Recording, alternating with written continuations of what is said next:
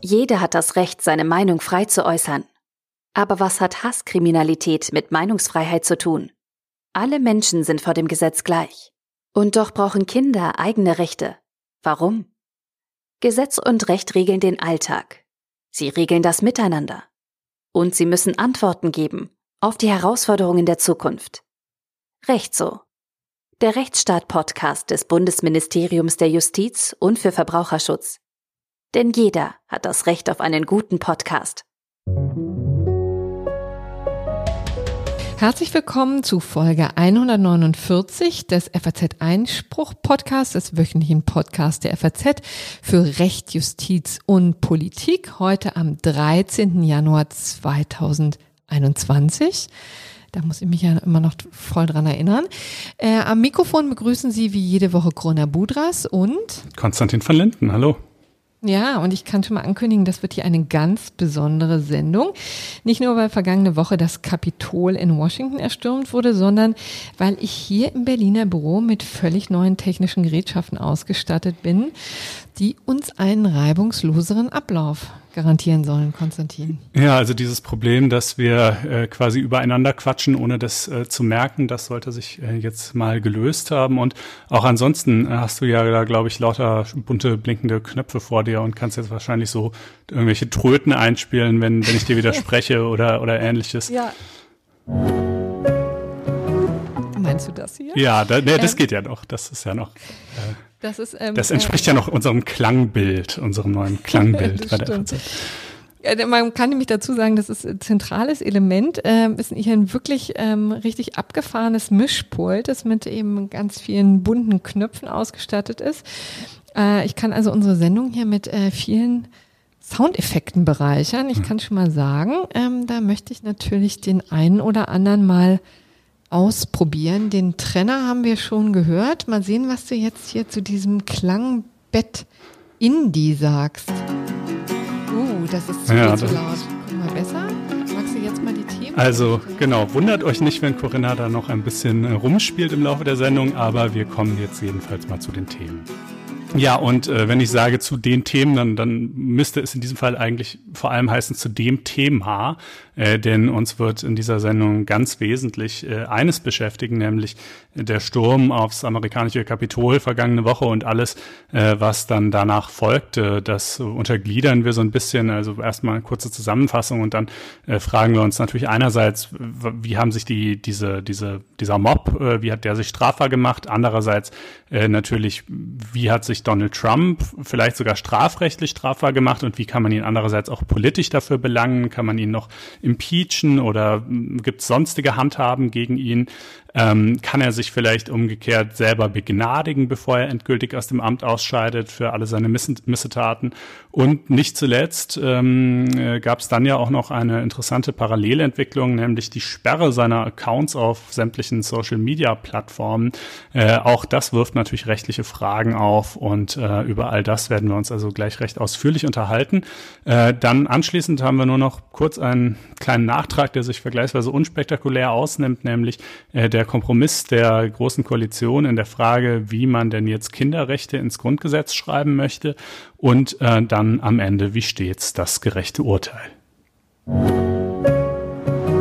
Wir kommen äh, in die Vereinigten Staaten und äh, Vergangene Woche hatten wir ja die Sendung auch am Mittwoch aufgenommen. Da sagte ich noch, naja gut, im Grunde genommen ist die Sache durch. Das Wahlergebnis muss jetzt noch im, im Kongress äh, zertifiziert werden, aber das ist eigentlich eine reine Formsache. Das stimmt eigentlich auch, ja. An und für sich ist dieser Vorgang eine reine Formsache, aber in dieser Legislatur ist ja bekanntlich alles anders als zuvor. Äh, und so hatte Donald Trump und hatten auch große Teile der Republikanischen Partei schon im Vorfeld darauf gedrungen, äh, dass der Senat, jedenfalls mal die republikanischen Senatoren, die dort ja noch die Mehrheit innehaben, wenn auch nicht mehr lang, ähm, doch bitte dieses Wahlergebnis nicht anerkennen sollen, ähm, jedenfalls aus einzelnen Bundesstaaten. Ähm, und äh, das hatte, das war auch tatsächlich augenscheinlich von einer großen Zahl republikanischer Senatoren beabsichtigt worden. Es war Einspruch gegen die Auszählung beispielsweise in Pennsylvania eingelegt worden. Ähm, das an und für sich ist schon, ehrlich gesagt, also das, das wirkt jetzt fast wie eine Fußnote nach all dem, was danach passiert ist, ja. Aber schon das ist eigentlich ein unglaublicher Vorgang, ne? denn wir haben ja das ganze Prozedere, des wie das im amerikanischen Wahlrecht funktioniert, haben wir ja zur Wahl ausführlich dargestellt. Das muss ich jetzt nicht nochmal alles wiederholen. Es ist ja schon erstaunlich genug, dass die Wahlmänner selbst nicht, die Wahlleute selbst nicht an das Abstimmungsergebnis in dem jeweiligen Staat gebunden sind. Aber dass jetzt auch noch der Kongress einfach darin frei sein sollte, zu sagen, wir akzeptieren die, das Stimmergebnis der Wahlleute nicht, äh, das wäre ja der helle Wahnsinn. Also dann hätte ja die Partei, die eine Mehrheit im Senat und im Repräsentantenhaus hat, vorausgesetzt sie hat in beiden Kammern eine Mehrheit, immer die Möglichkeit, letzten Endes die, die Wahl zu sabotieren oder in, in, Wobei in man ganz ehrlicherweise sagen muss, äh, das hatte hier natürlich den Hintergrund, dass auch da einige Republikaner diesen absurden äh, Vorwürfen von Donald Trump gefolgt sind, äh, nämlich des Wahlbetruges. Also das war ja dann deren Rechtfertigung, ne? dass sie gesagt haben, hier wurden Stimmen unterdrückt oder nicht gezählt oder wie auch immer. Nur deswegen ähm, äh, nehmen wir uns das raus, hier ausnahmsweise genau. davon abzuweichen. Ja, das war die Rechtfertigung, aber die Rechtfertigung ist ja sozusagen der helle ist Wahnsinn. Ja ne? also es ist genau. ja es wurde ja vor den Gerichten noch und nöcher ähm, äh, ausprozessiert und es äh, haben sich einfach so gut wie keine Beweise dafür finden lassen, außer in ganz, ganz wenigen Einzelfällen, die aber äh, keine sozusagen nirgendwo den, den Unterschied letzten Endes gemacht hätten. Äh, und ja, auch also jemand wie Ted Cruz oder so, ne, schon da komme ich nicht drüber weg, der dann sagt, so und so viel Prozent der Amerikaner glauben aber, dass die, dass die Wahl gefälscht worden sei ja, die glauben das, weil Leute wie unter anderem du diese Lüge halt seit Monaten verbreiten, perpetuieren und bestärken. Und deshalb sozusagen, auch wenn diese Vorstellung vielleicht irrig wäre, äh, dürfe man jetzt das Wahlergebnis nicht zertifizieren. Ne? Also will nur sagen, schon, schon das war ja eigentlich der helle lodernde Wahnsinn. Äh, aber damit ja nicht genug, sondern dieser, dieses Prozedere wurde dann eben, wie gesagt, teilweise Einspruch eingelegt, dann sollte darüber verhandelt und abgestimmt werden im Senat. Dazu kam es dann erstmal nicht mehr, denn bekanntlich wurde das Kapitol gestürmt von einer äh, Meute, die Donald Trump äh, ja also äh, verbal aufgepeitscht hatte, aufgefordert hatte mit den Worten, sie äh, sollten, das sei hier eben der größte Wahlbetrug aller Zeiten, sie sollten da hingehen und jetzt mal den republikanischen Senatoren den Rücken stärken und die sozusagen dazu ermutigen, die richtige Entscheidung zu treffen, nämlich eben die Wahl nicht anzuerkennen äh, und so weiter und so weiter. Ne? Trump hat jetzt nicht explizit gesagt, schlagt da die Türen ein und droht denen irgendwie körperliche Gewalt an, aber er hat so ziemlich alles andere gesagt. Ne? Also er hat halt mhm. ein Narrativ gesponnen, dass, wenn man ihm glaubt, ne, das ist ja der Witz bei der Sache, wenn man, wenn das wirklich stimmen würde, was er sagt, dann wäre das ja sogar auch total nachvollziehbar, was die Demonstranten oder was diese, was dieser Mob da gemacht hat. Ne? Dann wäre das ja fast noch Verhalten gewesen.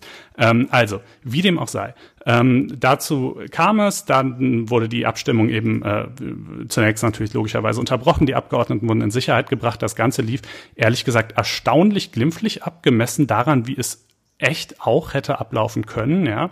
Ähm, also es, es sind immerhin vier Tote, ne? Ja, Einer oder sogar fünf, meine ich inzwischen. ja. Ach, fünf, du hast recht, ja, genau. Ein Polizist ist gestorben und was mit den anderen drei ist, weiß man immer noch nicht ganz. Ne? Medizinische Notfälle wurde immer genau, gesagt. Genau, medizinische Notfälle, ein, ein getöteter Polizist und ein äh, getöteter Angreifer.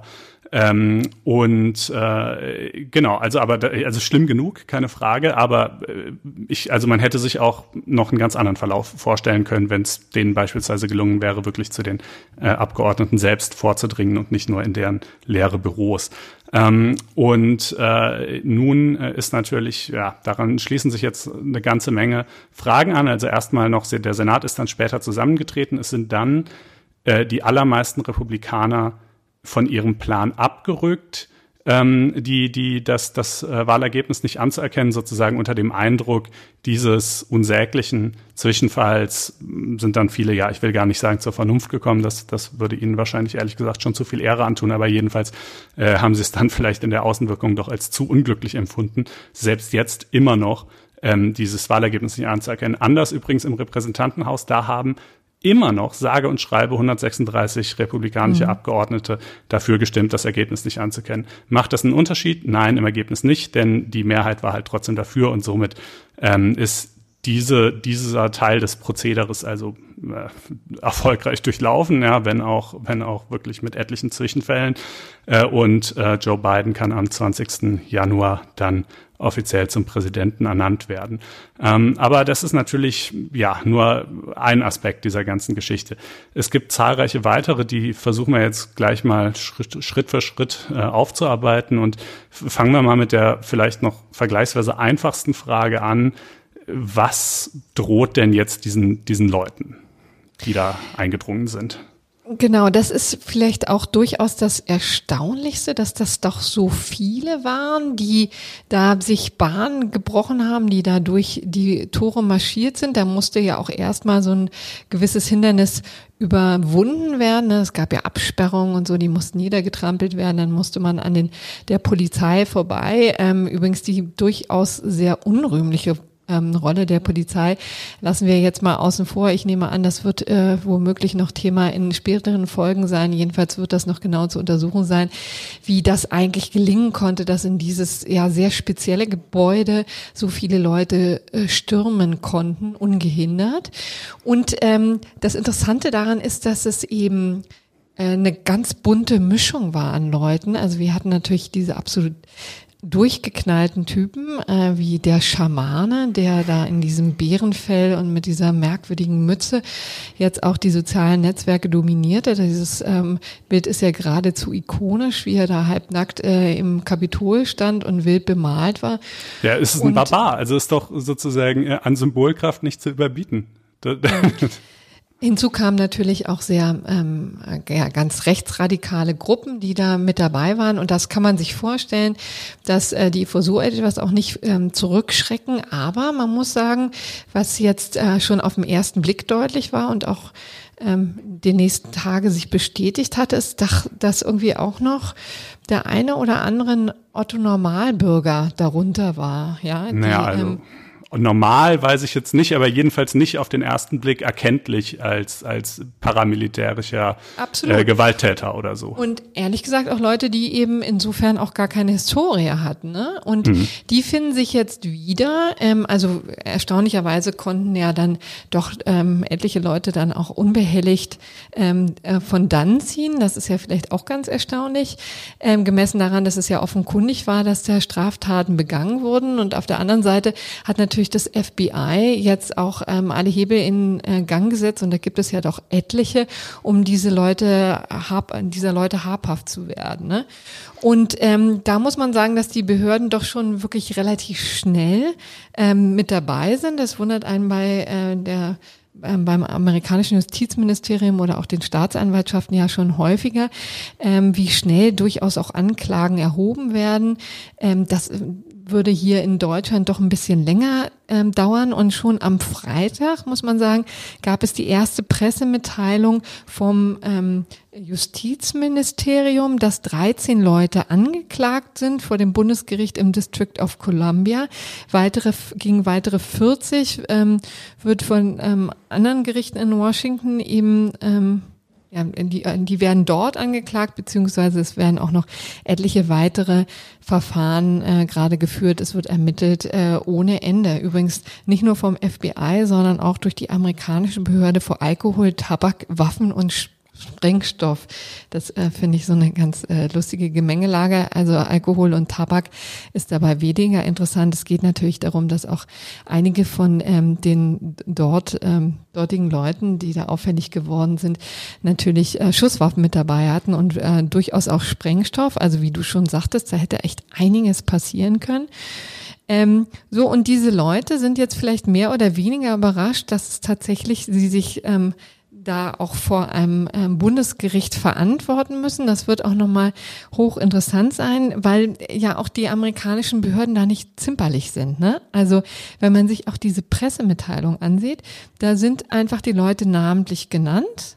Ja, also wir haben hier Cleveland Meredith zum Beispiel. Ja, er wurde angeklagt, die Sprecherin des äh, Repräsentantenhauses Nancy Pelosi zu bedrohen. Wir haben Richard Barnett, ähm, das ist ähm, der Rüpel, der mit den Beinen auf dem Tisch von Nancy Pelosi ähm, ja, saß, ne? also saß auf dem Stuhl und die Beine auf dem Tisch. Ja, das der Foto ist ja um die Welt gegangen. genau, der kam aus Arkansas ähm, und ist angeklagt, sich unrechtmäßig und gewaltsamen Zutritt verschafft zu haben zu Gebäuden mit beschränktem Zutritt. Also das war eben, ähm, das gemeint ist natürlich das Kapitol, sonst eigentlich hoch gesichert und auch nur in Ausnahmefällen oder in besonderen Konstellationen zu betreten. Ähm, außerdem wurde er angeklagt, mit unbotmäßigem Verhalten auf dem Gelände des Kapitols äh, ja, äh, gepöbelt zu haben, sozusagen. Außerdem Diebstahl von öffentlichen Geldern, Eigentum oder Unterlagen. Denn ähm, Mr. Burnett hatte ja das ähm, einen Brief mitgenommen zum Beispiel äh, und den danach stolz in die Kamera gehalten. Außerdem hat er Nancy Pelosi äh, einen Zettel hinterlassen auf ihrem Schreibtisch. Stand, da stand drauf Nancy. Bigo was was here, you bitch. Ja, also all das ähm, zeugt ja nun nicht gerade von ähm, Anstand ja, und Wohlverhalten, um es mal vorsichtig zu formulieren. Und das sind eben die angeklagten äh, Anklagepunkte, äh, für die sich jetzt äh, Richard Barnett ähm, verantworten muss. Ähm, man könnte vielleicht noch mal Cindy ähm, Fitchett aus Virginia erwähnen. Das ist eben so eine, von der ich sprach, die 59 ist, wirklich auch ausgesprochen freundlich aussieht. Ähm, kann man ja alles jetzt nachgoogeln im Internet. Also ähm, die, da ist der erste Punkt, der aufkommt, wenn man diesen Namen eingibt, eine Internetseite, wo ähm, ziemlich deutlich, also auch ähm, interner oder, oder Informationen, sagen wir mal so, Informationen von ihr preisgegeben werden, ihr Alter eben, ähm, wo sie herkommt, ähm, dass sie eine ähm, Unterstützerin ist oder in der Gruppe aktiv ist, Trump Women Landslide 2020, also offensichtlich eine ganz glühende ähm, Unterstützung von, äh, Unterstützerin von Donald Trump. Äh, aber soweit ich erkennen konnte, war eben das auch das Einzige, was jetzt äh, ihr vorgeworfen werden konnte. Also das ist natürlich, also in so einer Gruppe aktiv zu sein, ist natürlich nichts, wofür man, ähm, wofür man dann zur Rechenschaft gezogen wird. Aber jedenfalls ist sie jetzt nicht ähm, auffällig geworden durch äh,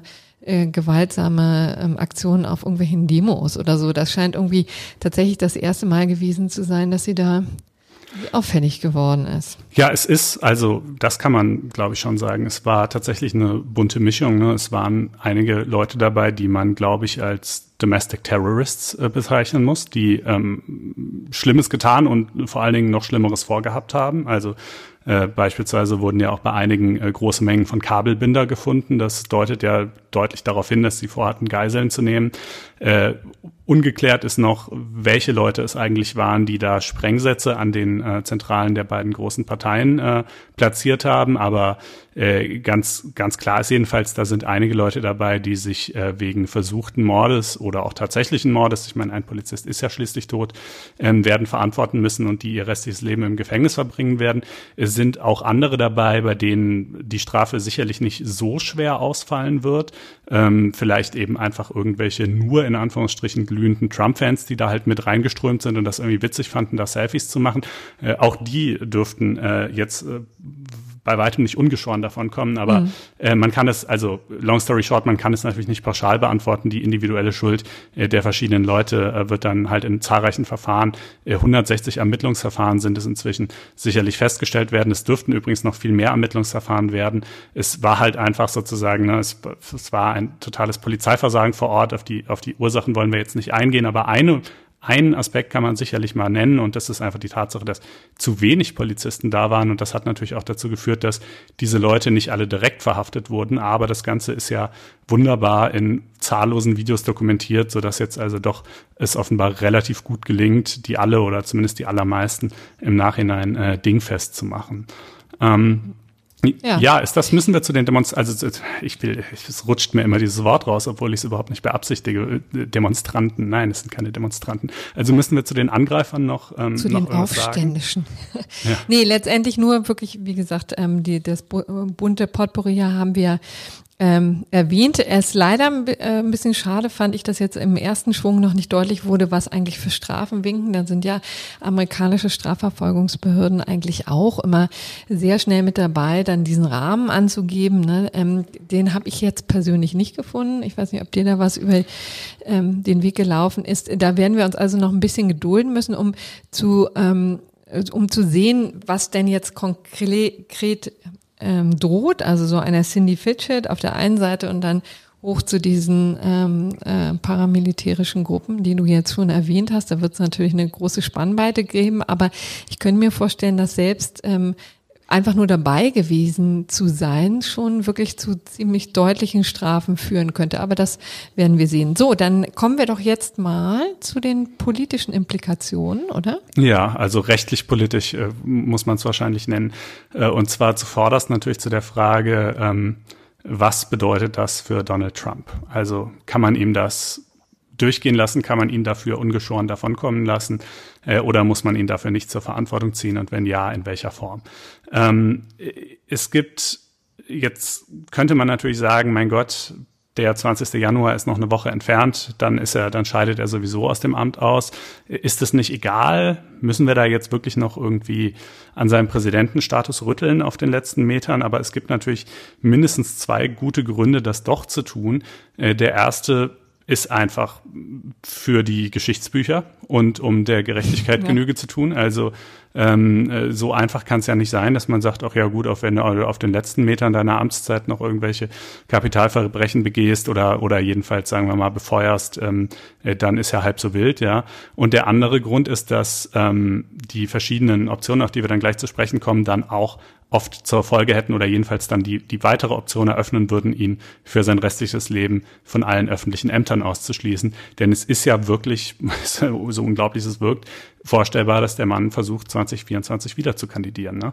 Ähm, mhm. Ähm, also äh, schon, schon deshalb, und das ist ja wirklich eine reale Möglichkeit, er scheint ja mit einer unglaublichen Gesundheit gesegnet zu sein, auch im hohen Alter.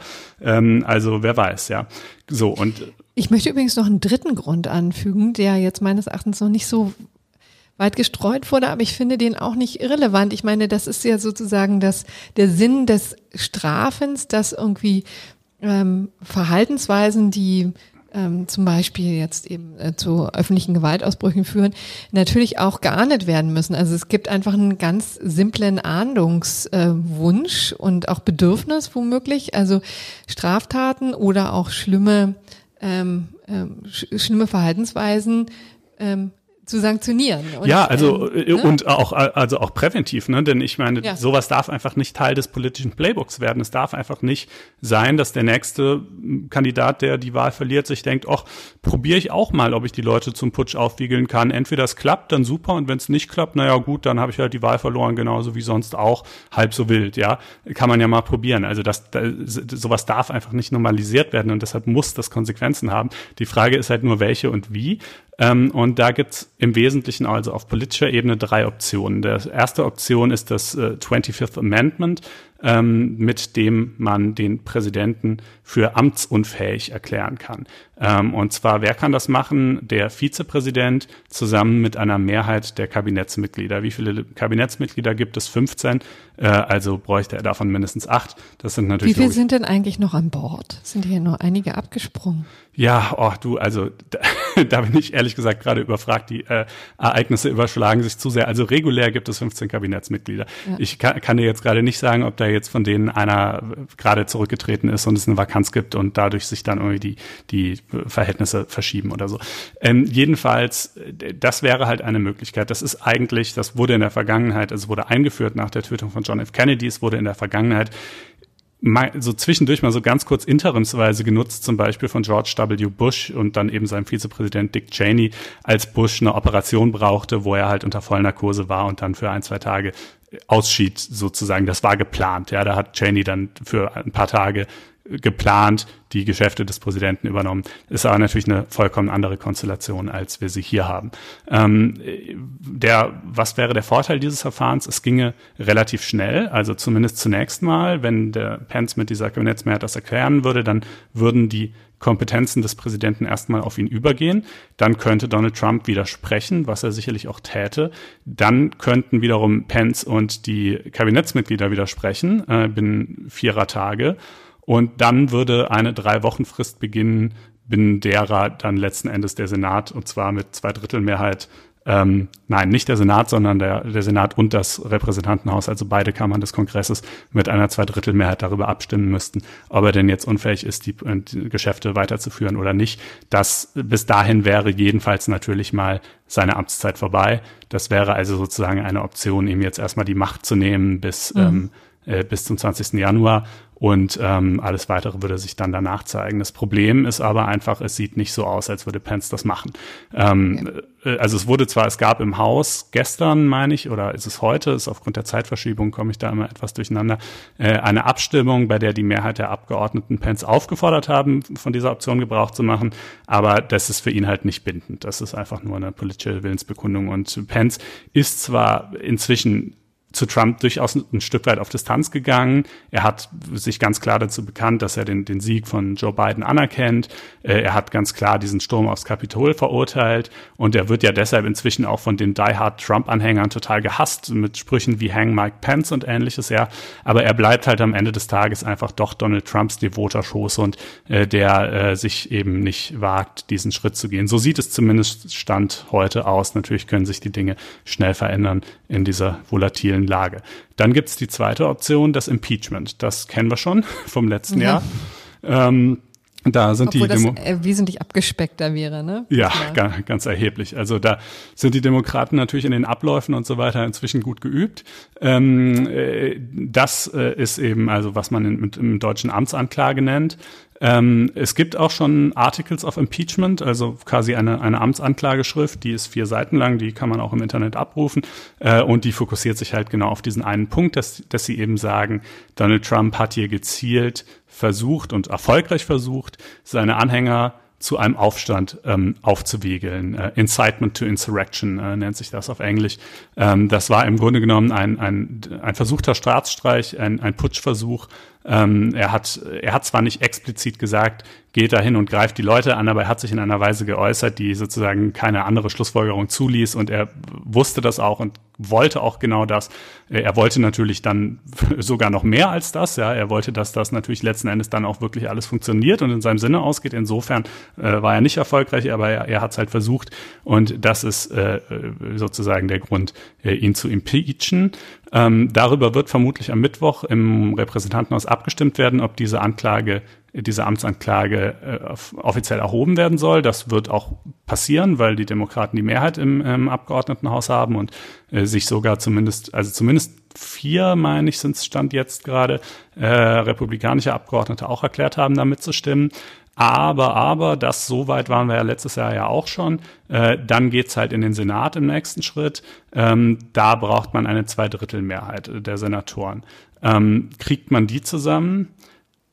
Nobody knows. Ne? Ja, also ähm, schwierig. Ja. Äh, das hängt halt einfach davon ab, wie die Republikanische Partei sich zu Donald Trump positionieren will. Und da gibt's, glaube ich, sehr widerstreitende Interessen. Also einerseits gibt es schon starke Kräfte in der Partei, die ihn loswerden wollen, denen das alles zu weit geht. Die glauben, also da, dass das sozusagen, ich, ich will das jetzt gar nicht so stark moralisch unterlegen, aber die einfach glauben, das ist nicht klug, dass das ist langfristig irgendwie nicht der Weg, mit dem wir hier Erfolg haben werden. Aber es gibt eben auch viele andere, die Angst haben und eingeschüchtert sind von seiner riesigen Basis äh, und sich denken, doch, nö, also gut, Trump selber wird vielleicht nicht nochmal gewählt, aber sozusagen sein, sein Geist lebt fort und wir machen in diesem Sinn weiter und dazu gehört natürlich unter anderem auch niemals einen Fehler anzuerkennen äh, und sich für nichts zu entschuldigen und deshalb eben auch äh, diesen Fehler nicht anzuerkennen. Also so, ne, das ist halt, äh, viel hängt natürlich auch von Mitch McConnell ab, dem noch Mehrheitsführer im Senat. Äh, dann bald nach dem 20. Januar wird er dann der Minderheitsführer im Senat sein.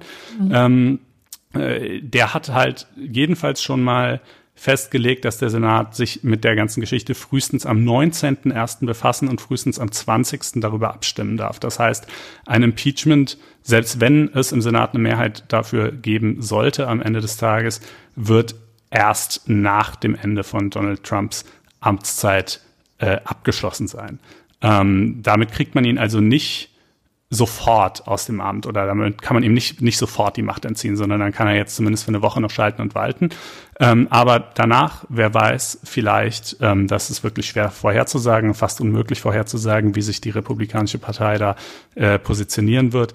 Ähm, jedenfalls, wenn das so käme, dann könnte man auch anschließend in einer zweiten sozusagen in einem zweiten Entscheidungsschritt beschließen, äh, dass man ihn wiederum äh, für in Zukunft für alle politischen Ämter ausschließt. Ähm, diesen schönen Effekt hätte man dann also ebenfalls. Ähm, und äh, dann gibt's noch eine dritte Möglichkeit, die immer so ein bisschen unterbeleuchtet ist, äh, die ich aber eigentlich ganz charmant und äh, fast am passendsten finde, äh, der 14. Verfassungszusatz.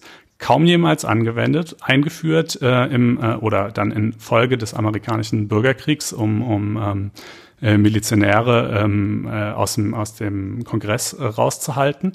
Ähm, der sieht vor, dass niemand ein öffentliches Amt bekleiden darf, wenn er als Vertreter einer der drei Staatsgewalten an einem Aufstand oder Aufruhr gegen die Staatsgewalt teilgenommen oder ihre Feinde unterstützt oder ermutigt hat.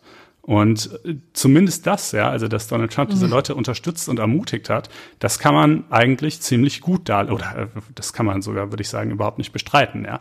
Ähm, und äh, der schöne Vorzug äh, dieses, ähm, dieser Variante ist, ähm, es wird ebenfalls ein Unwerturteil ausgesprochen.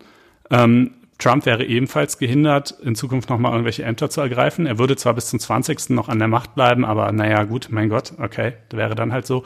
Ähm, und vor allen Dingen, es erfordert nur eine einfache Mehrheit im Haus und im Senat. Äh, mhm. Also im Haus haben die Demokraten die Mehrheit ja schon und im Senat werden sie sie dann bald haben. Also das ähm, könnte ich mir vorstellen, wäre vielleicht auch noch eine ganz gute ähm, Fallback-Option. Äh, ich glaube, sie versuchen. Wird die denn diskutiert?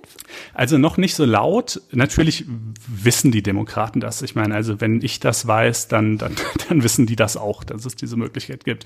Ähm, warum das bisher in der politischen Debatte jetzt noch nicht so ganz vorne steht, weiß ich nicht. Wahrscheinlich, weil sie halt das Impeachment als das noch schärfere Schwert ansehen und weil sie halt auch bei dem Impeachment oder auch bei, oder auch bei dem 25th Amendment, also der, der Amtsunfähigkeitserklärung, müssten die Republikaner halt mitwirken.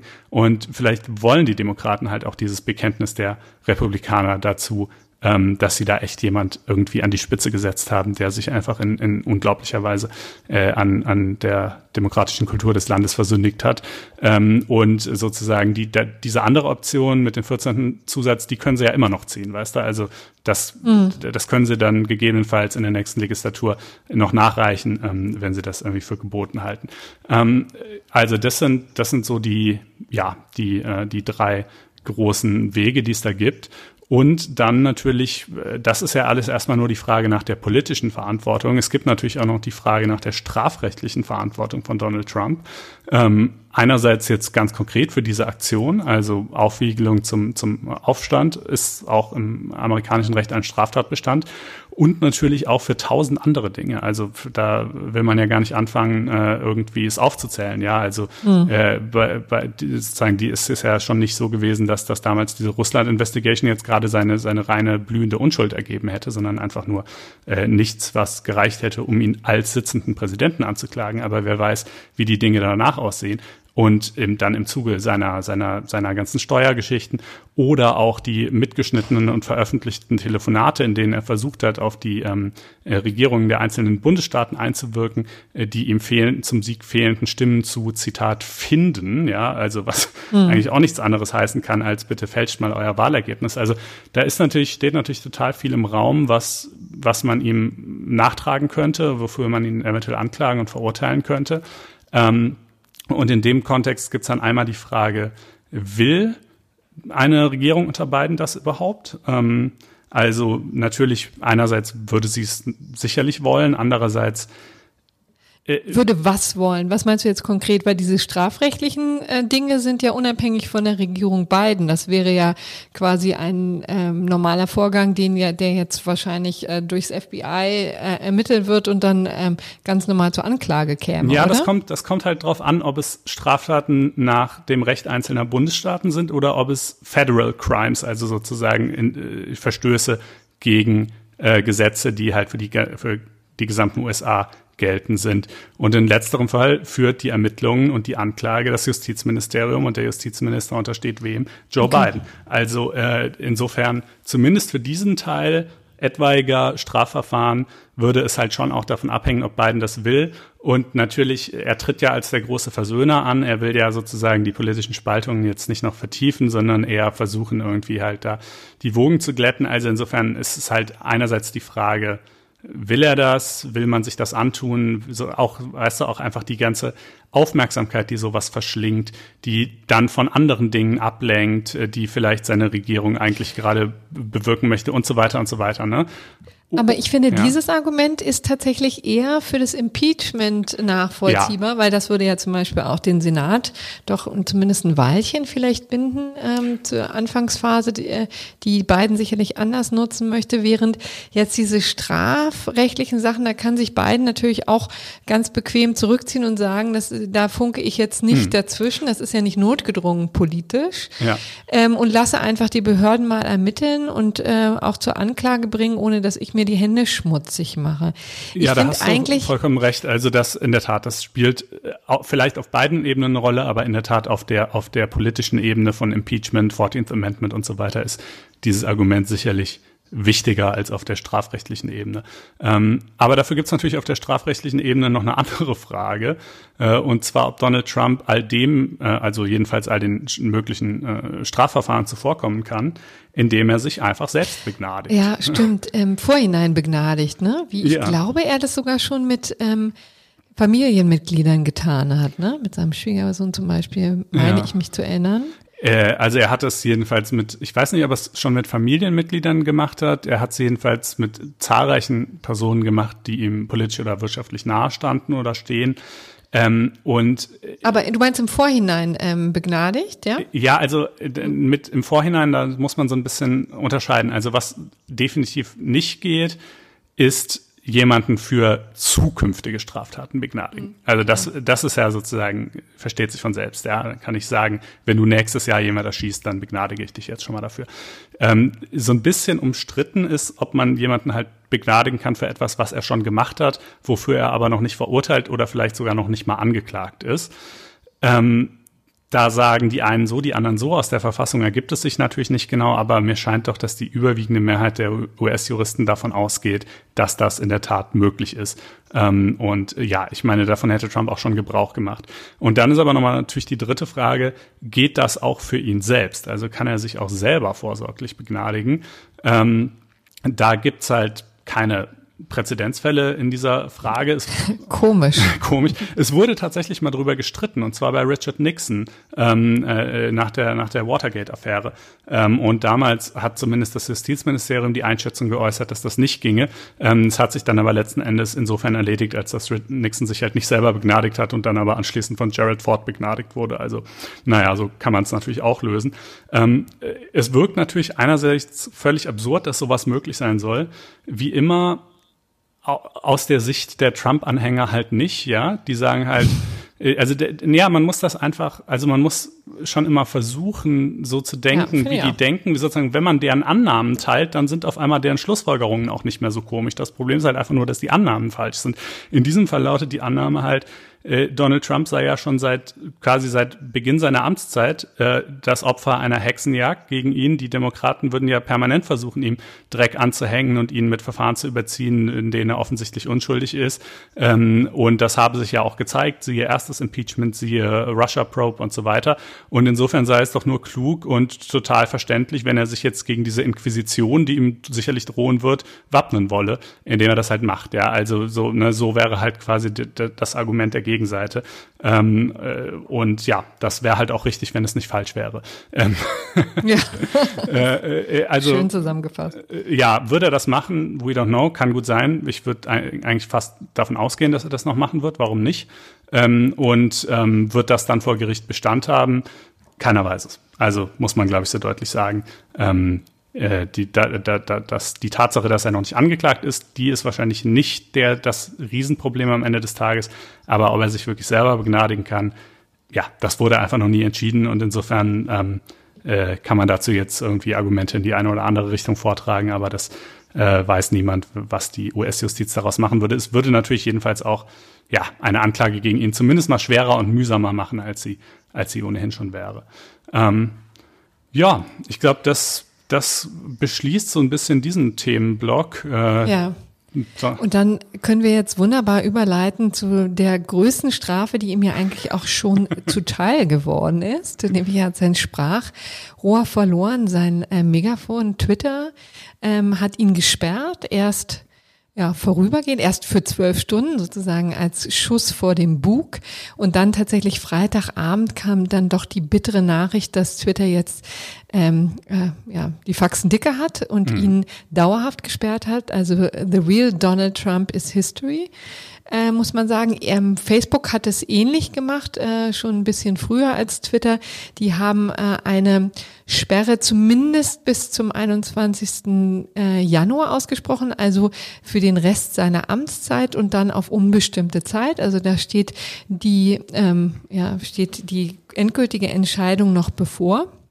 Und mhm. schließlich kam heute YouTube, die auch gesagt haben, also YouTube gehört ja zu Google, die gesagt haben, oder zu Alphabet muss man ja richtigerweise sagen, ähm, ähm, die gesagt haben, also jetzt auch keine äh, Videos mehr auf äh, seinem Account. Ähm, und da ist ihm natürlich schon einiges verloren gegangen, einiges an sehr unmittelbarer Kommunikation mit seinen äh, mit seinen Followern und er hat ja immerhin knapp 89 Millionen, das muss man sich auch mal vorstellen.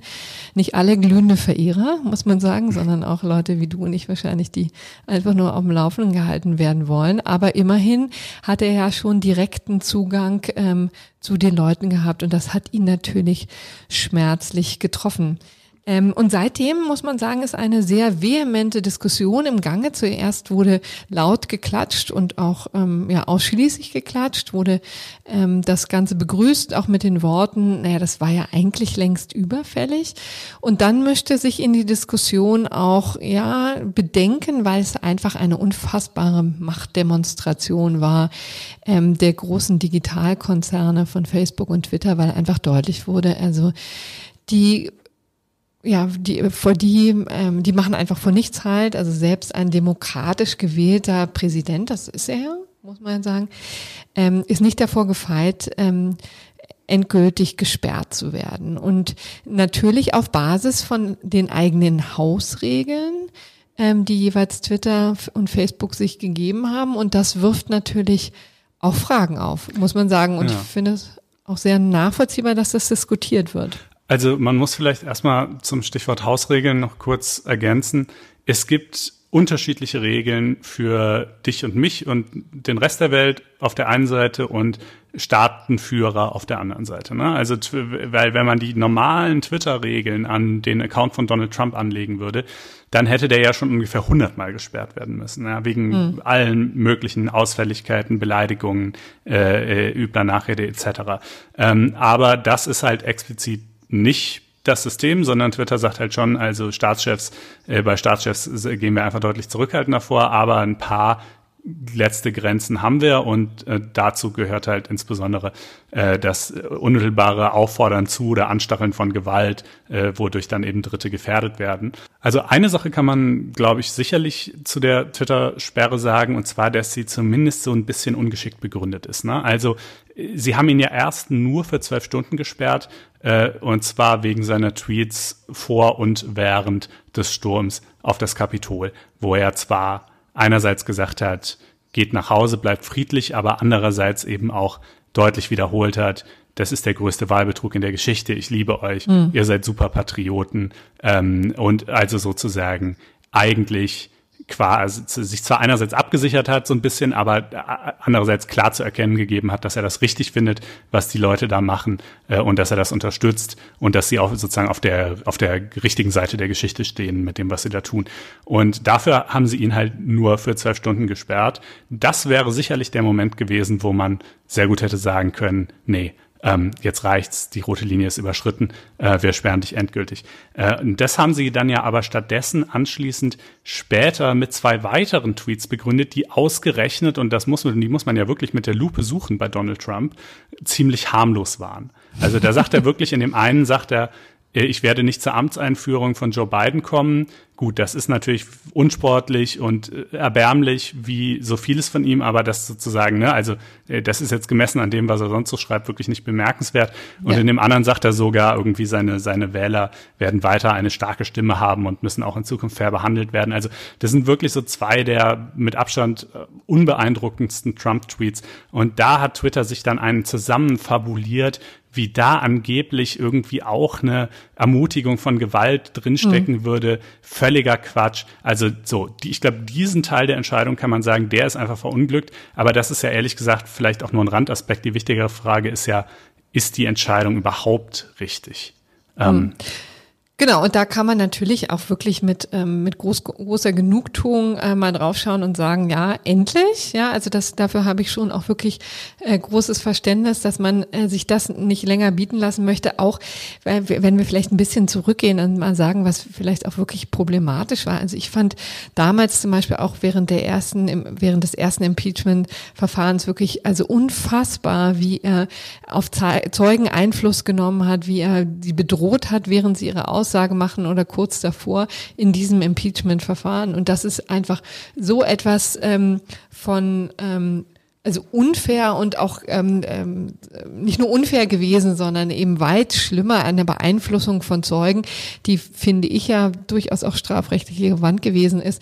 Also ähm, da muss man, kann man schon sagen, kann ich schon verstehen, dass Leute da stehen und applaudieren. Ich kann auf der anderen Seite aber natürlich auch nachvollziehen, wenn jetzt auch viele Juristen, übrigens auch auf Twitter, ähm, da das ähm, sehr kontrovers diskutiert haben und sagen, naja, was beklatschen wir denn da eigentlich? Also wir beklatschen große internationale Konzerne, die von sehr starken Persönlichkeiten gelenkt werden. Facebook natürlich von dem Gründer Mark Zuckerberg und äh, Twitter äh, von dem äh, CEO Jack Dorsey und die äh, eben sehr äh, hemdsärmlich davor gehen, insbesondere bei diesen ähm, bei diesen hohen Persönlichkeiten, wie Trump ja nun einer ist, und dann quasi aus der Hüfte schießen und sagen, jetzt ist genug. Und da vielleicht den einen oder anderen, also schon einen nachvollziehbaren ähm, Grund finden, absolut, ja, aber natürlich ist diese Entscheidung alles als an, alles andere als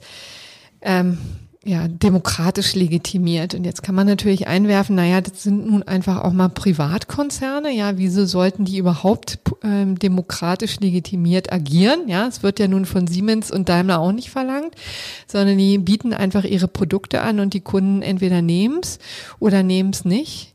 Aber hier haben wir es ja mit einer sehr delikaten äh, Form des Produktes zu tun, nämlich mit der öffentlichen Meinung, mit dem öffentlichen Diskurs, mit dem Marktplatz. Ja. Und man muss halt schon, also natürlich kann man sagen, ja, geh doch zu Telegram, geh doch zu Gap, geh doch zu Parler oder so. Sicher, aber das ist halt keine auch nur ansatzweise gleichwertige Alternative. Man hat das ja in der Vergangenheit gesehen, als äh, die großen äh, sozialen Netzwerke solche Leute wie Milo Yiannopoulos oder äh, Alex Jones ähm, gesperrt haben.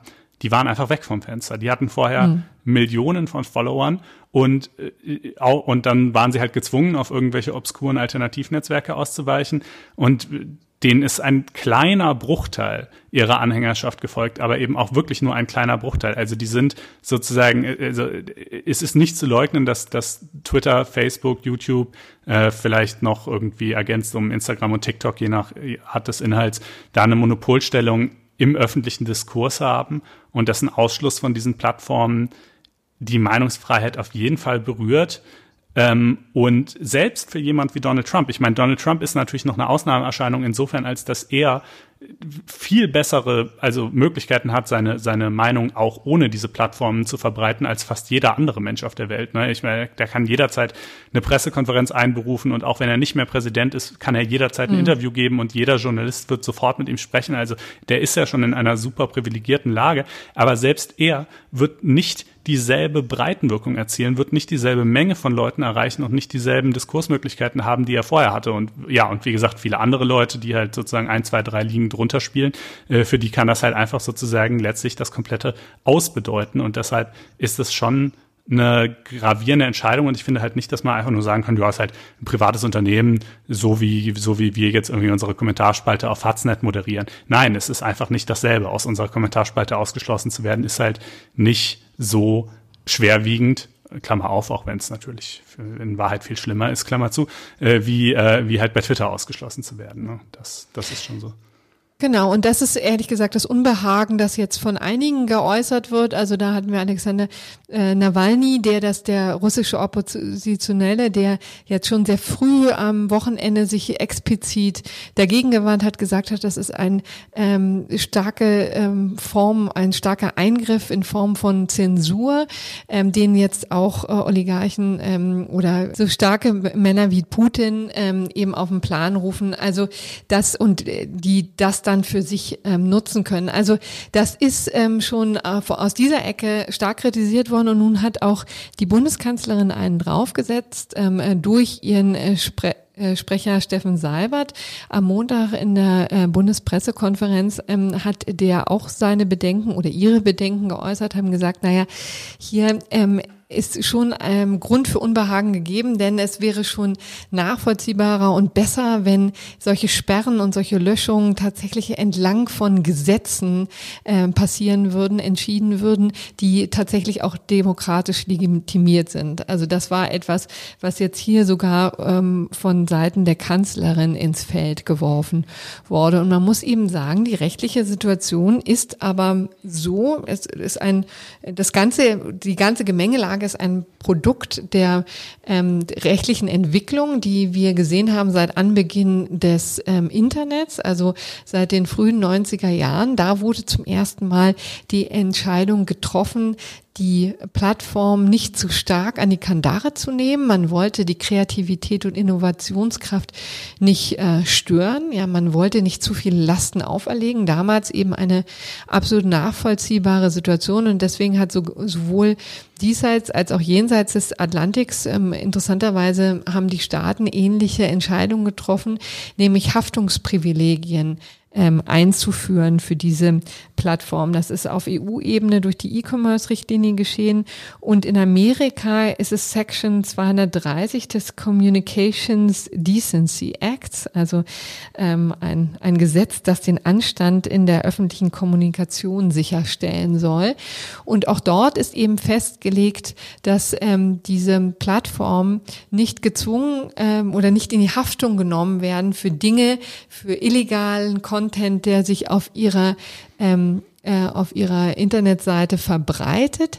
Anders übrigens als Verleger. Ne? Also da ist nochmal eine wichtige Unterscheidung zu uns sozusagen, zu ähm, Verlagen wie die FAZ, aber auch Axel Springer und so weiter. Wir sind natürlich für alles verantwortlich, was auf unseren, äh, in unserer Zeitung ähm, erscheint, was auf unseren Internetseiten erscheint und diese ähm, diese Verantwortung wollte man aber diesen Unternehmen nicht zumuten. Und unter diesem Schutzschild konnten sie auch sehr gut gedeihen, muss man sagen, denn sonst wäre die Konsequenz natürlich gewesen, dass sie ähm, ähm, wahrscheinlich wahnsinnige ähm, Schadensersatzzahlungen ähm, hätten leisten müssen für Verletzungen, für die sie ja letztendlich gar nichts können. Ist ja auch nachvollziehbar, ne, wenn man tatsächlich an dieses Konzept einer offenen Plattform glaubt, wo jeder sich äußern kann, wie er möchte.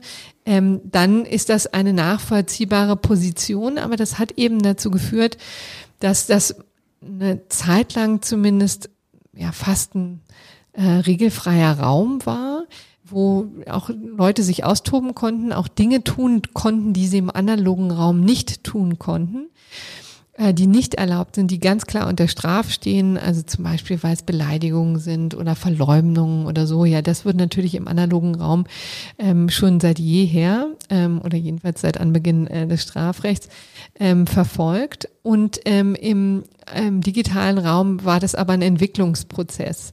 Und das hat dazu geführt, dass aber zu den ähm, gesetzlichen Regeln, die es ja durchaus gibt, ähm, ja auch ganz viele Gemeinschaftsstandards ähm, ähm, ja, eingeführt wurden, also sowohl von Twitter als auch von Facebook, die ihm gesagt haben, also die eigentlich ihre eigenen Regeln gemacht haben. Ne? Also deswegen ist es durchaus so, dass weit weniger erlaubt ist auf Facebook zum Beispiel oder auch auf Twitter ähm, als ähm, das Strafrecht hergeben würde. Das sind ja die, diese berühmten ähm, Nippel. Ähm, Fotos zum Beispiel, ne? Also von ja. wahren Brüsten, die dann verbannt werden ähm, aus dem ne Netz, weil das eben gegen die ähm, Gemeinschaftsstandards ähm, von Facebook oder was verstößt. Ja. ja, die, also die Plattformen sind halt so langsam, aber sicher von dieser, von dieser naiven Grundhaltung abgerückt zu sagen, äh, our hands are clean, wir können nichts dafür, das ist ja alles, wir bieten ja einfach nur die Plattform, wir haben mit den Inhalten ja nichts zu tun. Und das war, wie du sagst, ein schrittweiser Prozess. Ne? Natürlich hat das schon inzwischen, also ich meine, viele Dinge werden ja doch recht rigide und auch überwiegend erfolgreich, auch automatisch oder eben dann auch von Mitarbeitern händisch rausgefiltert, Kinderpornografie oder ähnliche Sachen, ja. Ähm, äh, und äh, dann, gut, also das sind jetzt noch so vielleicht so die ganz klaren Fälle, wo sich, wo es wohl kaum Streit drüber geben wird, so sollte man Kinderpornografie auf Twitter posten dürfen, ja oder nein. Also ne, da gibt's halt keine zwei Meinungen zu. Ähm, aber man kommt dann halt äh, zusehends in Grenzbereiche rein, wo es schwierig wird, wo sich auch diese Netzwerke sichtbar schwer mit tun.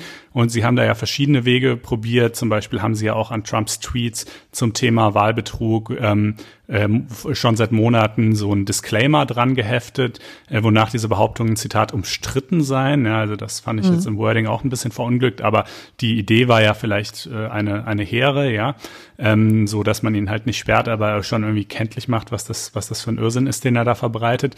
Ähm, und äh, ja, und jetzt, äh, es ist einfach, und ich habe da wirklich viel drüber nach, also es sind ja im Prinzip zwei Fragen. Die eine Frage ist, wie sollen die Gesprächsregeln im digitalen Raum aussehen? Und ja. die andere Frage ist, wer soll sie verfassen und durchsetzen? Genau.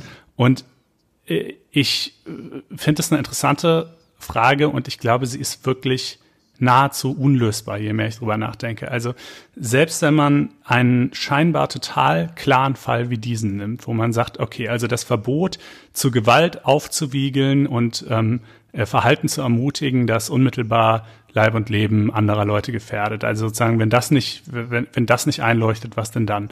Ähm, okay, gut, aber äh, was ist denn dann mit zum Beispiel den vielen demokratischen Politikern, die noch vor wenigen Monaten äh, die, die, ähm, die Demonstranten, und zwar nicht nur die friedlichen Demonstranten, sondern auch die großen Gruppen von Leuten, die wirklich reihenweise Geschäfte geplündert, teilweise ganze Stadtviertel dem Erdboden gleichgemacht haben, die also diese Leute umarmt haben, deren, deren Verhalten für total legitim erklärt. Looting, also plündern, sei ja auch nur Ausdruck politischen Widerstands, das sei ja auch okay und so weiter. Also sozusagen haben die nicht auch gewaltvolle Ausschreitungen ermutigt und denen eine Legitimation geboten?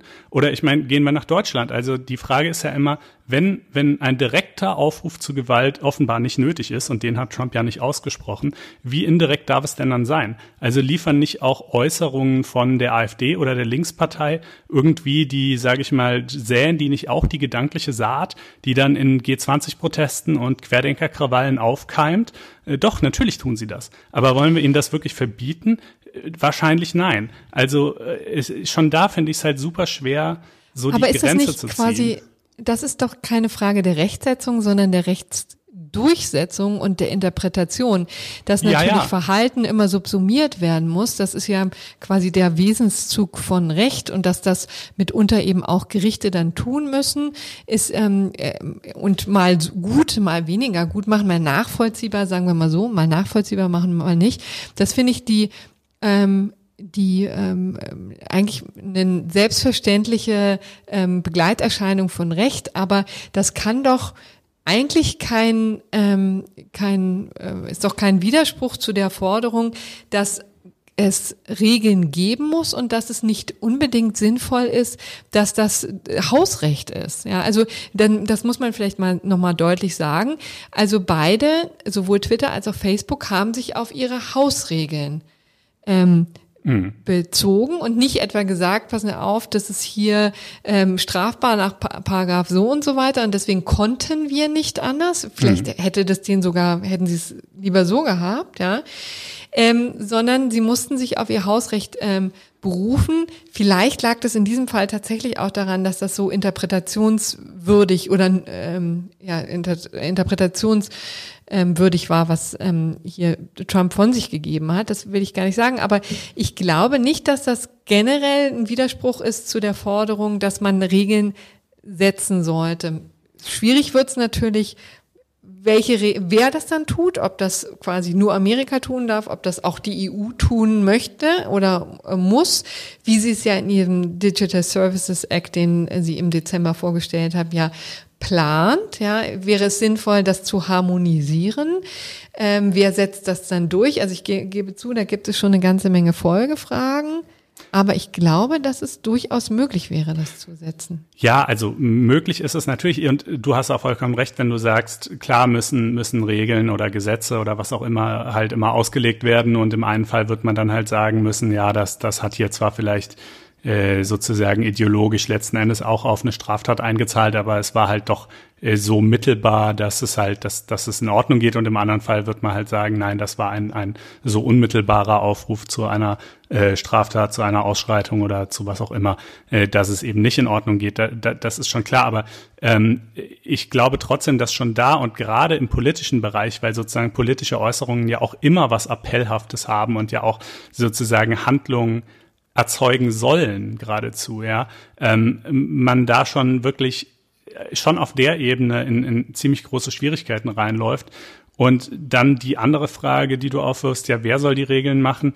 Äh, die ist halt ähnlich, finde ich, ähnlich komplex. Also ähm, wenn man sagt, ja, das sollte von den, von den Regierungen kommen, dann ist natürlich einmal die Frage, ja, von welchen eigentlich? Also ich meine, die Netzwerke ist sozusagen, es ist ja international abrufbar, ähm, aber, äh, aber es gibt halt jetzt nicht eine Weltregierung, die irgendwie über sowas entscheiden könnte. Ähm, dann hat man halt so komische Phänomene, dass vielleicht irgendwie Dinge in manchen Ländern verfügbar sind und in anderen nicht. Ähm, und vor allem, wenn wir jetzt mal auf die USA blicken, als ja Sitzland dieser Konzerne und sozusagen sicherlich dem, also die, die dortigen Gesetze sind zwar nicht die einzig relevanten, aber sicherlich im unterm Strich die wichtigsten äh, für, für Twitter, Facebook und so weiter. Äh, also wenn es da jetzt in den letzten vier Jahren Regulierung gegeben hätte, von wem wäre die dann gekommen? Ja, von der Republikanischen Partei unter Donald Trump. Also wäre das und wie hätte die dann ausgesehen? Wäre das wirklich besser gewesen als eben vielleicht doch die Hausregeln dieser Konzerne? I don't know. Jedenfalls wäre sie demokratisch legitimiert äh, gewesen, was, das schon, wenn ich das wieder mal reinbringen darf. Ja. Vielleicht, um das nochmal abzugrenzen, also auch zu äh, Amerika, also wie gesagt, ähm, Deutschland, Amerika, die Rechtslage. In Amerika ist es, wie gesagt, so, dass ähm, da ein sehr breites Haftungsprivileg ähm, noch existiert, flankiert übrigens ähm, auch noch von einem sehr starken Recht auf freie Meinungsäußerung. Das ist der berühmte erste Verfassungszusatz, ähm, der den garantiert auch wesentlich ja, weitgehender ähm, garantiert als in Deutschland.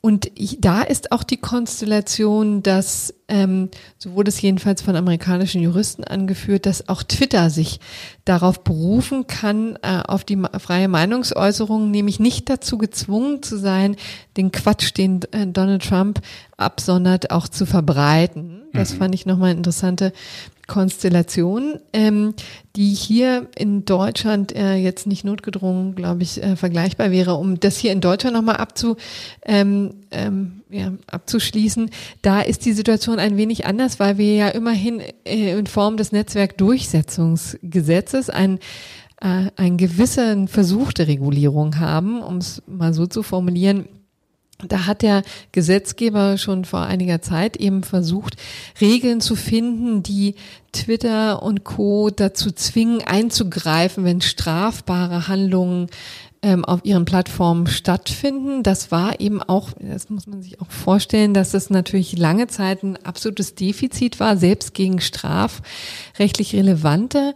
ähm, äh, Postings vorzugehen, war schwierig. Ähm, Leute, also Facebook Verantwortliche war kaum zu greifen.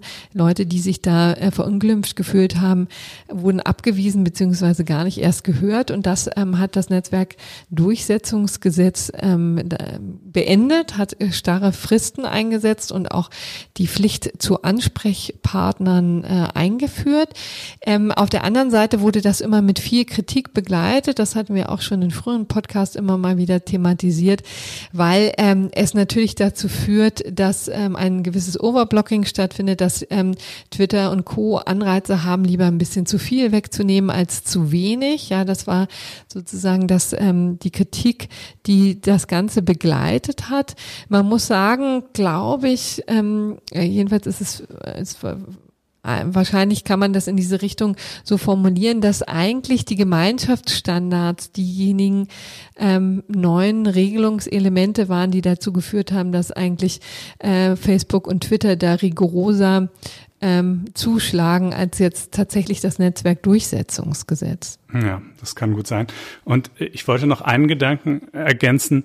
Ähm, der Punkt ist ja auch noch, es ist ja vielleicht sogar gar nicht so, also im Ergebnis, würde es vielleicht gar nicht so einen großen Unterschied machen, ob, ähm, sagen wir mal, der amerikanische Gesetzgeber oder der deutsche Gesetzgeber oder eben die Konzernzentrale von, von Facebook oder Twitter abstrakt Regeln definiert. Also ich glaube ehrlich gesagt, dass diese Regeln relativ ähnlich aussehen werden. Natürlich mit vielleicht, ein paar Ausnahmen. Ja. Also ich, ich es wird jetzt in einem Gesetz, würde jetzt vielleicht nicht drinstehen, dass irgendwie nackte weibliche Brüste verboten sind. Aber so, aber das sind ehrlich gesagt Randbereiche. Ich glaube, relativ viel wäre relativ ähnlich. Aber die große Frage ist ja immer, und da schließt sich dann wieder der Kreis, wie legt man es aus und wie wendet mhm. man es im Einzelfall an? Und das diese Entscheidung, diese eigentliche Entscheidung, die kann ja nur ja, entweder durch die Netzwerke selbst oder durch irgend, sonst irgendein Gremium, aber jedenfalls sozusagen, die kann ja eigentlich gar nicht mit unmittelbarer demokratischer Legitimation getroffen werden. Von wem denn? Sollen wir die Abgeordneten selber da dran setzen? Das mhm. kann es ja irgendwie auch nicht sein. Und klar, dann kann man es gerichtlich korrigieren, aber die Gerichtsentscheidungen kommen in der Regel viel zu spät, weil bis dahin sozusagen diese ganzen Debatten und Entwicklungen sind halt so schnelllebig, weißt du, bis du da eine Gerichtsentscheidung hast, ist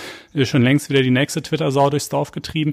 Ähm, also das ist auch einfach das Problem, ne? Selbst, selbst mhm. wenn wir, selbst wenn der Gesetzgeber die Regeln definiert, wirklich durchsetzen, müssen sie halt irgendwie doch andere stellen. Ja, mhm. also.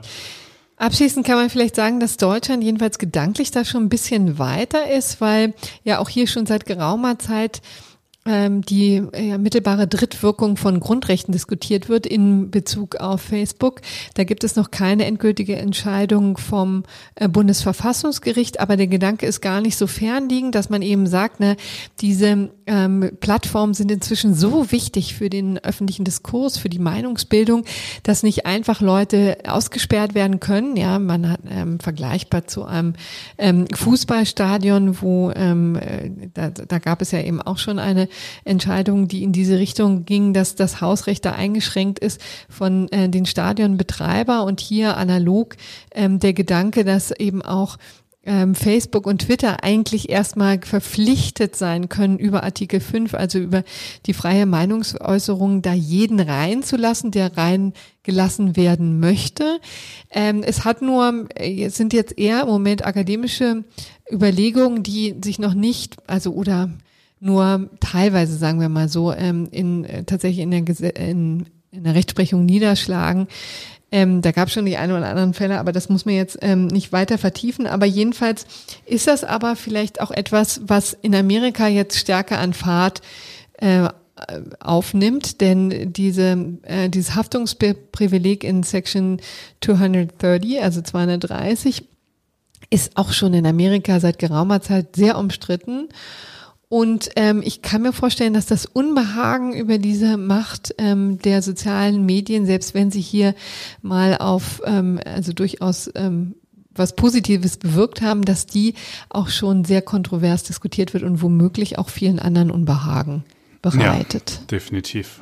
Es ist ja, ja genau, also einerseits dieses Haftungsprivileg ist die Frage, ob das abgeschafft wird und ansonsten haben wir ja gerade in der letzten oder vorletzten Folge äh, auch noch darüber gesprochen, was es da sonst noch alles an Initiativen gibt. Stichwort Facebook, Instagram zerschlagen, Stichwort mhm. Digital Services Act in der EU und so weiter. Müssen wir jetzt nicht äh, alles wiederholen, aber jedenfalls es sieht so aus, als ähm, als würde sich da einiges ändern und das ist ja vielleicht auch richtig, aber ich äh, will nur darauf hinaus, die Leute sind immer sehr schnell darin, auf die Netzwerke in so Einzelfällen zu schimpfen, zu sagen, wie konnten sie das nur löschen oder jenes nicht löschen, aber ehrlich gesagt, ich will nicht in deren Schuhen sein. Also ich finde ja, das, das wahnsinnig komplex. Äh, also erstens bei der schieren Masse an Posts Fehler passieren sowieso, aber zweitens überhaupt auch nur zu sagen, was eigentlich im Einzelfall ein Fehler ist und was halt sozusagen doch noch eine vertretbare Entscheidung ist, wirklich nicht einfach.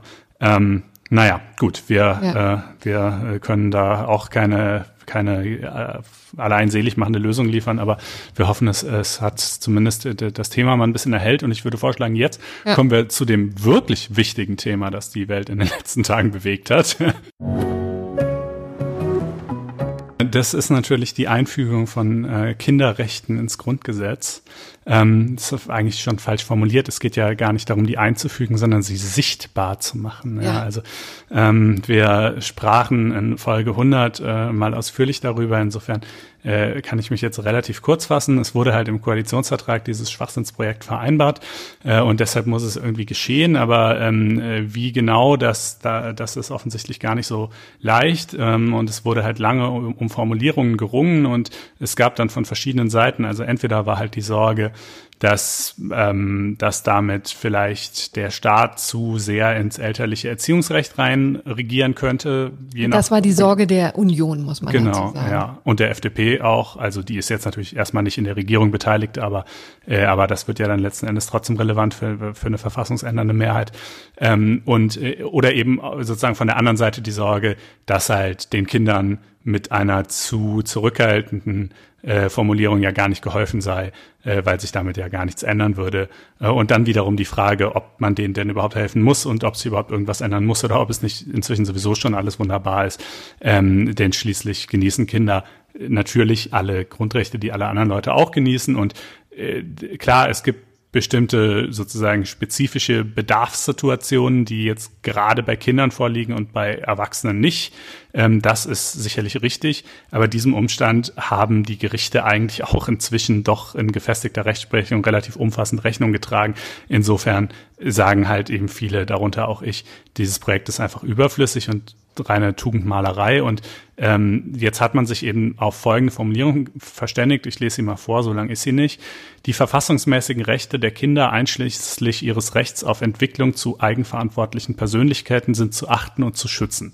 Das Wohl des Kindes ist angemessen zu berücksichtigen. Der verfassungsrechtliche Anspruch von Kindern auf rechtliches Gehör ist zu wahren. Die Erstverantwortung der Eltern bleibt unberührt. Mhm. Ähm, so, also das ist halt kein eigenständiges Grundrecht, sondern eine Staatszielbestimmung letzten Endes, ne? Und die eigentlich nichts Neues beinhaltet, auch nichts ändern soll. Also das ist ja sozusagen auch die erklärte Absicht jetzt, dass das einfach eben nur das Ganze sichtbarer machen soll. Ja, wobei ganz ehrlich, das haben sich natürlich ähm, SPD und auch Grüne ähm, anders gewünscht. Ne? Also ja. wenn du denen jetzt vorwirfst, sozusagen, dass das nichts ändert, dann stimmt das absolut. Also das ist äh, Symbolpolitik, war aber zumindest von der SPD anders gedacht, war mit der Union nicht zu machen. Ja. Äh, weil die, äh, ich, dieser letzte Zusatz, die Eltern haben immer noch äh, sagen, ja, solange hier du meine, deine, äh, deine Beine unter meinen Tisch stehst und so weiter und so fort, ja. Ähm, also insofern, ähm, das war sozusagen der Wunsch der Union der das Ganze natürlich jetzt sehr stark verwässert hat und in der Tat komplett ähm, irrelevant gemacht hat. Ich, mir entzieht sich jetzt ehrlich gesagt auch so ein bisschen, ob es nicht doch lohnender gewesen wäre, da mehr zu machen. Also ich. Also ich finde einfach, ich finde es einfach wirklich geradezu eine Beleidigung zu sehen, also ich bin ja, meine Tochter ist ja noch nicht so alt, dass mich das jetzt ja, ja. selber betreffen würde, aber zu sehen, wie beispielsweise gerade wirklich, was für ein unglaubliches Trauerspiel der Digitalunterricht in, in vielen Bundesländern und an vielen Schulen ist. Also sozusagen ein Thema, das tatsächlich Kinder berührt und wo der Staat tatsächlich einen Bildungsauftrag und einen Auftrag gegenüber den Kindern hat, nämlich das irgendwie zu ermöglichen äh, und nicht die jetzt sozusagen Monate ihrer Schulausbildung zu kosten. Ja, also sozusagen die, das komplette Scheitern bei, bei einer solchen echten substanziellen Geschichte zu erleben und dann andererseits halt diese ja, diese Tugendmalerei halt irgendwie mitzuerleben. Ich finde, Christian Rath von der Taz hat es sehr schön formuliert. Er sagt, äh, jede Stunde, in der sich Aktivisten und Politiker für redundante Kinderrechte im Grundgesetz einsetzen, ist eine Stunde, in der sie nichts für Kinder tun, sondern nur an ihrer eigenen Profilierung arbeiten. Mhm. Und äh, ja, also dem würde ich mich, glaube ich, anschließen. Ähm, und klar, also bestenfalls kann man sagen, es schadet ja auch nichts. Aber ehrlich gesagt, es schadet sogar ein bisschen was und zwar einfach dadurch, dass politische Zeit und Kapital gebunden wird, die halt nicht in wichtigere Projekte fließen. Und ja, die aber die aber auch nicht gleichzeitig, das muss man sagen, in Digitalunterricht äh, fließen würde. Ne? Weil das der nicht im Bundestag gestaltet ja. wird, klar. Aber es gibt ja neben ja, Digitalunterricht auch noch andere Dinge so. Also, ich, also ich finde halt irgendwie, ja, es nee, Also weißt du, im, im, Grunde genommen, also dann könnte man vieles anhalten, um die Digitalisierung in den Schulen voranzutreiben. Ja. Das hat ja nun leider wirklich echt äh, viele Gründe. Ähm, ich, letztendlich geht der Blick ja natürlich, um das vielleicht nochmal zu sagen, ja, ähm, hin zu ähm, Kindern, die vernachlässigt wurden, die ähm, nicht die notwendige Hilfe bekommen vom, ähm, vom ähm, von den Ämtern, die alleingelassen werden gegenüber gewalttätigen Eltern und so weiter und so fort. Das ist ja im Grunde genommen äh, der Gedanke, das Bemühen, was dahinter steht. Ähm, vielleicht auch in, äh, in Situationen, wo es um Scheidungen geht, wo vielleicht auch Kinder ähm, die letzte Geige spielen und deren äh, Anliegen nur selten gehört wird, also formal gehört, aber, aber vielleicht dann nicht äh, tatsächlich durchschlagend. Und da kann ich mir auch vorstellen, dass es sinnvoller wäre, dann an diesen Einzelprojekten ja, zu arbeiten genau und das. die konkreten Gesetze zu verändern, anstatt jetzt hier eine Zweidrittelmehrheit zu bemühen, um das Grundgesetz zu ändern. Ne? Ja, aber von der ja auch noch nicht mal garantiert ist, ob man sie zusammenkriegt. Ne? Also die Grünen haben halt schon gesagt, da machen sie nicht mit, das ist ihnen zu wenig. Ähm, die Linkspartei, glaube ich, auch äh, wäre halt noch die Frage, ob die, ob die FDP mitgeht. Das würde zumindest im Bundestag für eine Zweidrittelmehrheit reichen. Dann muss das Ganze aber auch noch durch den Bundesrat. Und äh, da sind natürlich gerade die Grünen in super vielen Landesregierungen mit dabei. Also es ist noch nicht mal klar, ob das wirklich klappen wird. Die GroKo hat sich geeinigt, aber die GroKo hat halt auch keine Zweidrittelmehrheit allein.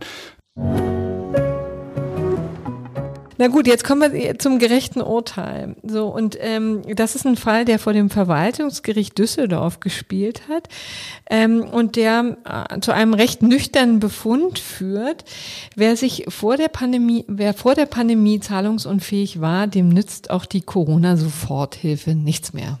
Da werden wir dann noch ähm, nach ja, ein und ein Viertelstunden doch noch beim Thema Corona äh, angelangt. Ja, das vielleicht ähm, ja, zur Beruhigung äh, des einen oder anderen, der es vielleicht vermisst hat. Nächste, äh, nächste Woche wird es wahrscheinlich wieder mehr geben zu diesem Thema, aber vielleicht waren ja auch viele Leute ganz froh, dass wir nicht nochmal drüber sprechen mussten. Aber der Fall ist eigentlich äh, ganz schön und ähm, durchaus auch ähm, das gerechte Urteil wert. Es ging um einen selbstständigen, freischaffenden Künstler, der im Frühjahr offensichtlich ähm, Soforthilfe in Höhe von 9000 Euro beantragt hat und die hat diese Bezirks, äh, die Bezirksregierung Düsseldorf auch äh, sehr schnell äh, geleistet, aber dann wieder zurückgefordert. Und zwar mit Blick auf die äh, bereits vor Corona bestehende Zahlungsunfähigkeit. Also dieser Mann war vorher schon pleite, hat trotzdem die Soforthilfe beantragt und das hat das Bezirks, ähm, die Bezirksregierung Düsseldorf dann offensichtlich gemerkt und das postwend auch äh, zurückgefordert. Und dazu muss man eben auch sagen, äh, das passiert inzwischen häufiger dass vielleicht im Frühjahr ein bisschen äh, zu großzügig ähm, Geld ausgegeben wurde, auch an Leute, bei denen man das natürlich immer verstehen kann. Und ähm, es gibt nun wahrscheinlich auch fast niemanden, der nicht durch die Corona-Pandemie in der einen oder anderen Weise getroffen war. Aber diese, ähm, diese Soforthilfen und auch die anderen Hilfen, die staatliche Unterstützung, ähm, nimmt ja nun schon wirklich unfassbare ähm, Volumina an. Also das sind ja Milliardenbeträge, die da versprochen und auch ausgeschüttet wurden. Und die sind natürlich an enge Voraussetzungen geknüpft und eben unter anderem daran, dass das Unternehmen, dass die, oder der Solo-Selbstständige, der das beantragt, auch unmittelbar von Corona betroffen sein muss. Also dass sich sein, seine finanzielle Malaise auf diese Pandemie und die damit verbundenen Einschränkungen zurückführen lässt. Und, ja, und also es ist ja, der Witz ist ja, dass der Typ jetzt nicht nur so ein bisschen zahlungsunfähig war. also das wäre ja noch, ich, da, das würde vielleicht das Gerechtigkeitsgefühl noch weniger kitzeln, wenn man jetzt denkt, naja gut, der hat so ein bisschen gestruggelt und es lief schon alles nicht so und dann hat er es irgendwie versucht. Aber nein, nein, nein, der stand mit wie viel Euro beim Fiskus in der Kreide? 360.000 Euro waren seine Steuerverbindlichkeiten und da muss man 360.000, habe ich die 1000 Ja. gesagt? Ja, ja. 360.000 Euro an Steuerverbindlichkeiten. Und das ist meine Hausnummer. Dann weiß ich ehrlich gesagt auch gar nicht, um welche Art von Künstler sich das eigentlich ähm, gehandelt hat. Ich habe jetzt leider noch nicht, ähm, ich habe nur die Pressemitteilung des Verwaltungsgerichts dazu gesehen und leider nicht ähm, die Gründe als solche. Das wäre nochmal interessant gewesen, ein bisschen mehr über den Sachverhalt ähm, zu erfahren, weil Steuerverbindlichkeiten in Höhe von 360.000 Euro zu haben, da muss der ja schon im Vorfeld ein großes Rad gedreht haben und dann aber auch sich ziemlich verdreht haben. Also um Tat, das, ja. ähm, äh, um auf diese Summe zu kommen. Und da helfen in der Tat auch die 9.000 Euro nicht mehr. Die müssen jetzt ähm, zurückgezahlt werden und das hat eben das Verwaltungsgericht Düsseldorf jetzt auch festgestellt. Vielleicht geht's noch in eine zweite Runde, aber das wollten wir mal als das gerechte Urteil der Woche hier vorstellen. Und damit sind wir am Ende. Ja, damit sind wir am Ende. Wir hoffen wirklich, dass das Ganze jetzt hier auch zu tatsächlich einer technischen Verbesserung geführt hat. Ich glaube schon, Konstantin, Ja, oder? also äh, fühlte, fühlte sich jedenfalls rund an, sagen wir mal so. Wir werden ja gleich merken, wie es dann auf der Aufnahme klingt. Wir danken euch jedenfalls für die Aufmerksamkeit. Wir würden uns natürlich riesig freuen, wie immer, wenn ihr uns weiterempfehlt, wenn ihr uns abonniert und nicht zuletzt, wenn ihr oh, auf faz.net-einspruch testen ginget und euch dort ein Probeabo klicken würdet, das zunächst für vier Wochen kostenfrei ist und danach dann zwar Geld kostet, aber damit eben auch unseren Journalismus und nicht zuletzt diesen Podcast hier unterstützt. Ähm, ja, das wäre ganz wunderbar und äh, so oder so hören wir uns nächste Woche wieder. Hören wir uns nächste Woche und bis dahin wünschen wir eine schöne, geruhsame und erfreuliche Restwoche.